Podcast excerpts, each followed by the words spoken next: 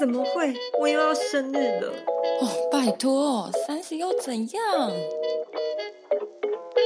欢迎收听《三十又怎样》，我是宜居，我是微微。今天我们又走了一个心灵鸡汤的路线。俗话说，低潮后高峰就不远了。我们这集要聊的就是低潮结束后可以做些什么事呢？也许你。渐渐的开始放松心情，也许是事业上迎刃而解了，或者是友情上的和解，又或者是爱情上伤口愈合等等。在低潮过后，我们该如何照顾我们内心结痂的伤疤呢？我先简单说一下我自己小众的部分好了，因为上一集有聊到，我是一个低潮时期只会觉得很阿杂，想赶快把事情解决。那事情解决后，我才会发现，哦，原来我前一阵子是低潮的症状。回想就会觉得天哪，我前一阵子也太辛苦了吧！好了，反正我算是后知后觉型的。然后我的低潮结束其实是用比较的。当我开始觉得这阵子的心情比上一阵子的心情还轻松的时候，我就会开始非常的享受我自己的私人时间。例如 说，每天狂追剧，又或者喜欢花钱去买东西，因为那个时候就会觉得心情很放松了，做什么事都不会讨厌自己，或者是去吃好吃的啊，或餐厅、咖啡厅等等。其实说到这个，真的很不应该，因为我们频道其实有聊过物质上的断舍离。虽然说我们也算是有点一半一半的在进行啊，但我跟各位说，心情好是没有理由的，需要大大把握这一份心情，就是活活在当下那种感觉也是很重要的。对对对对，就是因为心情好的时候，你就不会责怪自己为什么做了那么多蠢事，比如说花了一大把钞票去买了什么东西。我好不容易想要把那个主题主题把它导回正一点，你又弄很坏。好了，我刚刚讲的就是纯属于我个人的小众的低潮过后我会做什么的一个 list 或者是一个心情的部分。那我这边其实举一个我身边一个朋友的例子，这真的是一个很悲伤的故事。当我还在二十几岁的时候，我在一个工作场合，其实跟一个三十出的姐姐变成好朋友。当时她每天都跟我们一样，就是过着这样的日子啊，然后偶尔有一点呃事业或爱情上的小烦恼这样子。突然有一天，他就跟我们说：“慢一点来上班。”他觉得他背后有点痛，一检查之后，医生说你心积水，要抽你的心肺水之外，还要再做其他的检查。结果他就住进去了医院，结果没想到检查出来是淋巴癌。可是你要想一件事哦，他跟我们现在是同个年纪，他怎么能接受这件事情？而且她男友刚刚好就在前一个月跟她分手，去医院看她的时候还说还好我跟你分手，这种傻眼的话。后来他住了一个月，确定一定要化疗了，就是这个。治疗是不能用吃药的，一定要化疗去进行。那大家也知道，其实癌症最痛不欲生的生活就是从化疗开始。呃，他的疗程是要十二次，一个月一次。一路上他一直掉头发，然后他爸爸很担心爱美的他，其实还要去定做真发做的假发给他戴。刚好他们家在三峡那边其实是有一块地，所以他爸爸每天都去种菜，只为了让他吃有机的青菜，不要让他吃外面的那一种化学的菜。这样子，呃，他其实一直自怨自艾。为什么是自己？他才三十岁，他才刚要有一个大好人生的感觉，他其实产生了非常多的自我怀疑，把他这个。悲伤跟低潮的心情转换，是因为她跟她爸爸妈妈是以前非常不合的，因为她是一个非常爱玩的女生，所以她很喜欢很半夜回家啊。然后爸爸妈妈可能类似是公务员那一种，就是比较是呃一板一眼，可能九点上班，然后六点下班的那一种爸爸妈妈。三十岁以前的日子是跟爸爸妈妈非常不合的。那他爸妈在最艰难的时候陪他走完了一年化疗，在化疗的时候吐啊掉头发，他很担心自己真的会走掉，因为他才化疗了第三次的时候，家里刚好也有其他亲戚是化疗，结果亲戚走了，所以他爸爸妈妈其实每一次陪他去化疗的时候，心情都非常的起伏很大，因为很怕说会不会你哪一次化疗你就走了。对，在他这么艰难的时刻，是他爸爸妈妈最愿意照顾他，身边的人姐姐都很愿意帮他。中间有一度想要放弃，但是看到身边的人不放弃，所以后来他就继续的接受这个治疗。对他来说，这场生病其实是他人生的低潮，已经不是心情的低潮。他现在就告诉我说，你如果想做什么，就要去做什么；你想买什么，你就要买什么。当然，前提是自己能负荷的啦，因为她也是女生，也爱打扮嘛，对对对啊。然后感情方面，她其实也看得很淡，因为她知道她自己有这个曾经生过这个病，也不知道什么时候还会再复发。然后她更珍惜的，其实是一直陪伴她的家人。所以她说，如果要不是因为最近疫情的话，不然她会。大出国很多次，因为他想看尽这世界上每一个风景。应该是说，时间是非常宝贵的，你必须把握每一个时刻。虽然这听起来真的很像是在讲一些网络上大家都会讲的一些很励志的话，但是在他嘴里讲出来是真的。其实说真的，我跟微微说要聊这一个主题的时候，我们没有特别分配我们内容要怎么写。天哪，你跟我要讲的东西真的蛮接近的。我当时在写这些本的时候，想说啊，我会不会写的很让人家想说，看你就在攻杀小，那个不是大家都知道事吗？我当时也是有点害怕，但不过刚刚你讲的这个故事真的有赚到我的眼泪，我有。看到你在哭，默默 眼泪流下来。真的，你讲的这个故事跟我要讲的事情其实还蛮吻合。因为我们上一集聊的是我们在低潮来临的时候，我们可以做一些什么事情嘛？陪伴自己走过这个低潮时期。那当低潮走过的时候，我们其实还是要对自己的生活做一个重新启动的动作。怎么讲？它就像是两个不同高度的阶梯。我觉得有一个动作，如果可以衔接这两个阶梯，会是一个比较。呃，舒服的一个状况，也对我们自己的生理或者是心情都会比较舒适。用这样的方式开启一个新的生活，是一个比较好的一个节奏啦，这是我的想法。所以就是以下我提供一个方式给大家做一个低潮过后衔接上的参考。这件事情其实就是呢，去医院当一个人类观察家。因为前阵子因为我小孩的关系，就是很常进出医院，但也不是什么很严重的事，就是小朋友可能定期要去检查眼睛啊，或者一些就是一些小小毛病这样子。总而言之，就是在那种大医院里面，你常常要花很长的时间坐在那边等待，然后你就会看到各种形形色色的人，就是了。在那边等待的时候，你会发现身体健健康康、无病无痛，真的是一件非常难得的事情。因为其实我们身体在没有出状况的时候，我们不会太注意身体健康的这个重要性。你会觉得说这个东西好像理所当然。那当然我也知道，嗯，我要保护自己的身体。可是，就当你身体没有出问题的时候，你真的不会意识到这件事情有多么的重要。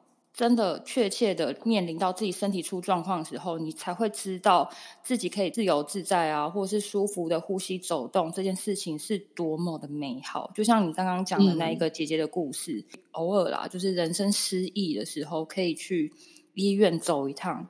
你或许会发现呢，你自己拥有的东西其实非常的足够。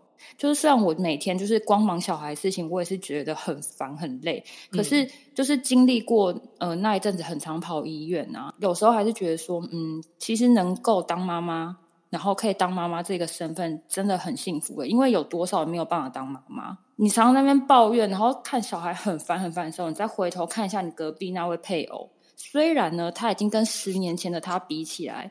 有够宅，也有够走中，但至少他真的算蛮疼我的。他至少一下班就会马上回家，也不会乱跑，然后赶快接手洗小孩啊，干什么干什么的。所以有时候灵活的套用一下，就是这种比较值，有时候就会发现很多事情真的不用那么执着。我真的觉得是这个样子。其实我觉得去医院当一个观察家，其实是一个。低潮过后，会让你心情比较之后，觉得自己富足感很多的一个想法。我自己觉得这样还蛮好的，因为。真的有时候我自己带爸妈去看医生啊什么的，你看看隔壁那可能已经是自己去看，或者是有一些坐轮椅的，他都自己来干嘛的？你有时候就会觉得实在是太多这种类似的事情会发生，所以是真的比较之后，心里的满足感是真的会多一点。所以我觉得你提议的这个真的是蛮不错的一个选择。好，那再来呢，就是当晚。医院的人类观察家之后，我还有个提议，就是对你生命中的重要的人事物付出爱，就是什么意思呢？就是像前面提到的，我最近就是比较常进出医院嘛。其中有一个原因是因为上个月的某一个周末呢，我们一家四口陆陆续续的在清晨挂急诊住院。诺罗病毒嘛，是干嘛？就是它的传染力很强，然后很容易肠胃炎、上吐下泻这样。反正先是就是礼拜六半夜，我女儿跑起来吐。然后老温带美美去急诊，然后隔天礼拜日下午妹妹出院之后，又换老温上吐下泻，然后晚上又换弟弟上吐下泻，换我要扛起这一切。对，就是老温他已经是伤病，他就待在家里照顾妹妹，然后换我带弟弟去急诊室这样。那我们家弟弟目前是一岁五个月左右，这种嗯，应该说这个小孩的小度，他的状况就有点像是他已经会走会跑，他言语上没有那么会表达，他会简单说爸爸妈妈什么的。那因为你进医院嘛，就一定得抽血。那因为那么小小孩，你不可能打他的手，哦要打哪里你知道吗？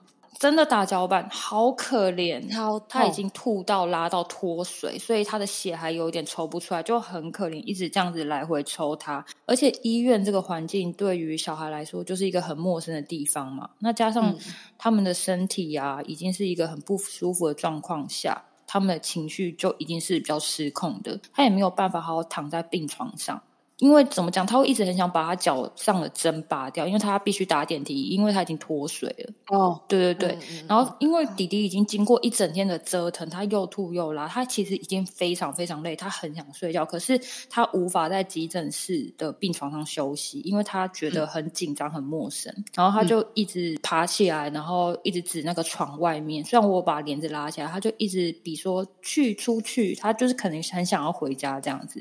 那那时候我也没有办法出。院嘛，我就只能用尽一切方式安抚他，希望他赶快睡觉，因为他不想要一个人躺在病床上嘛，所以就换我躺在病床上，让他趴在我身上。我一这样子，他就马上睡着了。他前面欢有够久，他原来就只是要我抱着他躺着睡觉，你知道吗？安全感。对对对，那已经是很晚很晚，半夜可能三四点，然后又在儿童急诊室那边，然后旁边各种。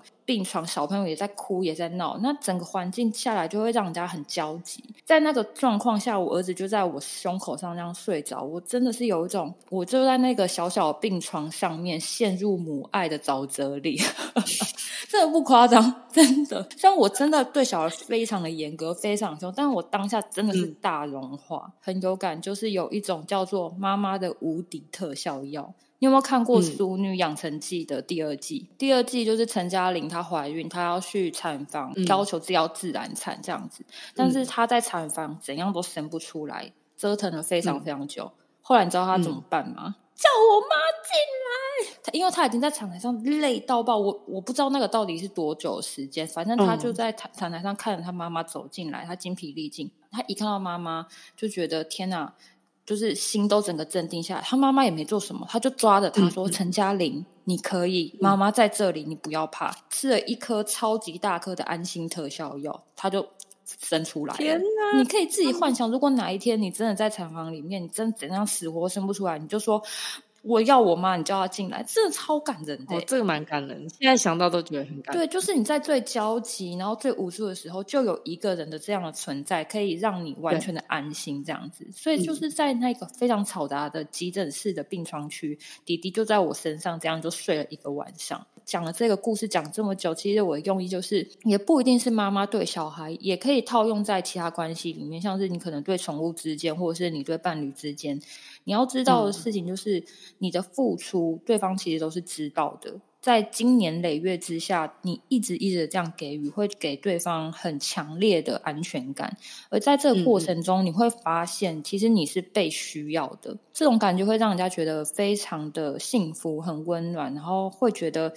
天哪，我活着真的很有意义。我当下真的觉得，天哪啊，好像这一切都值得。虽然我每天都在水深火热之中，对，所以就是因为你不断的在这一段关系中付出，他才可以这么这么信任你，在你身边可以非常安心，所以他才会想要奔向你，待在你身边嘛。也不一定是真的要这一种非常贴近的零距离的。关系也有可能是你可能呃每周或是每个月定期捐给一些可能流浪狗狗或是幼儿园小朋友一些善款啊，他们才可以继续的生存下去。因为你的给予，他们可以有更好的生活品质，这种其实也非常非常的对他们很有帮助。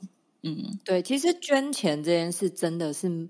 会让自己心情变好，因为你会觉得你好像帮助了一个人啊，或者刚刚你说可能动物照亮了他一块新的感觉。所以我觉得就是呃，你每个月领到月薪的时候，你可能可以捐个可能百分之多少，然后给某个机构。我觉得每个月这样回馈给这个世界跟这一个社会，我觉得真的会给自己有一个很大往前的动力。对，所以总之呢，就是我觉得在低潮的时候，你很无助的时候，你在这个过程中发现自己是被需要的，而这个感受会带给自己非常大的力量。所以在低潮过后呢，把自己整理好、恢复完之后，在一段关系里，你尽可能的去付出爱。其实这听起来像是一直在对外的给予，可是这些给予终究还是会回到你自己的身上。低潮过后，你变成了一个施予者的角色，或者是你有一个强大的心去让别人来做依靠，你自己会有一种被需要感。那个其实很建立自己的一个信心，跟应该是说低潮后的修复期。嗯嗯，其实这样听起来就像是你一直。不断的付出，然后你在低潮时期，然后你又回头看了这个付出，然后你又可以因为自己过去的付出又往前进，就很像是一直在一个很正向回圈里面呢。对对，我觉得这样也是一个很好的一种想法。嗯，莫名其妙，今天也是变成一个非常心灵鸡汤状况。但是呢，希望各位不要觉得这很像是在听什么网络文章，这真的是我们真的觉得非常有感的一种分享。总之呢，我觉得人生如果一直处在于一个很顺利或是很快乐的状态下，其实时间拉长了，即便有更多好的事情持续的发生，那种对快乐的感受性会少了一点。生命厚度的感觉，怎么讲？有时候你就是要经历一点低潮，你才会知道说高点来了，你才会更体能体会其中的滋味。有时候体会过低潮，才会感受到，其实就算什么都不做，光是存在在这里，就是一件很珍贵的事情。今天的节目就到这里了。如果有其他想听想聊的，欢迎 IG 私讯给我们。喜欢我们的内容，也可以点开我们链接，请我们喝一杯咖啡，支持我们持续的创作。也欢迎在 Apple Podcast 给我们五星好评。我们下一周再见喽，拜拜，拜拜。